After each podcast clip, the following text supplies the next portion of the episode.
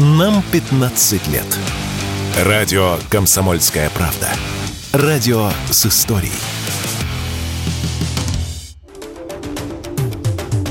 В России вступил в силу запрет на популяризацию VPN-сервисов. С 1 марта Роскомнадзор будет блокировать инструкции и ссылки на загрузку программ для обхода блокировок, а также сообщения, которые описывают достоинства таких сервисов и убеждают ими воспользоваться. Однако речь не идет о полном запрете упоминать VPN-сервисы. Как рассказали эксперты, вы по-прежнему можете говорить и писать о таких приложениях, если они не направлены на обход блокировок запрещенных ресурсов. Под ограничение также может попасть призыв блогера подписаться на его его аккаунт в заблокированной соцсети. Его могут расценить как призыв использовать VPN. Такое мнение радио «Комсомольская правда» высказал управляющий партнер коллегии медиа-юристов Федор Кравченко.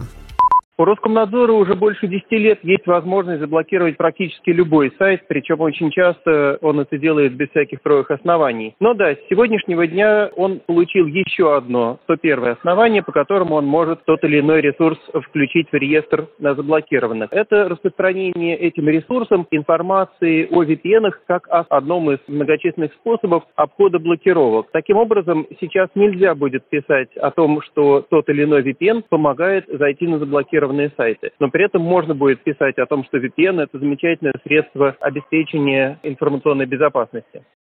О готовящемся ограничении заговорили еще давно. Некоторые даже предполагали, что речь идет о полной, насколько это возможно, блокировке VPN как приложений. Например, об этом заявляла глава Лиги безопасного интернета Екатерина Мизулина. Однако эксперты заявляют, что о тотальной блокировке таких приложений речи не идет, ведь они нужны не только для обхода запретов Роскомнадзора, но и распределения трафика внутри крупных компаний. А блокировать те VPN, которые нарушают закон, надзорные органы могут уже давно. Поэтому блокировать те сервисы, которые соблюдают требования российского государства не будут. Об этом радио «Комсомольская правда» рассказал генеральный директор компании «Интернет-розыск» Игорь Бедеров что такое VPN-сервис и будет ли он вообще заблокирован, как вас в России? Нет, не будет, потому что VPN-сервис используется в большинстве бизнес-процессов, даже для распределения трафика внутри крупных корпораций, госкорпораций, онлайн-сервисов и мобильных приложений. Поэтому заблокировать, в принципе, его нет смысла никакого. Они нужны, они используются, они полезны. Другой вопрос, что они должны соблюдать те требования, которые к ним выдвигает государство Российской Федерации.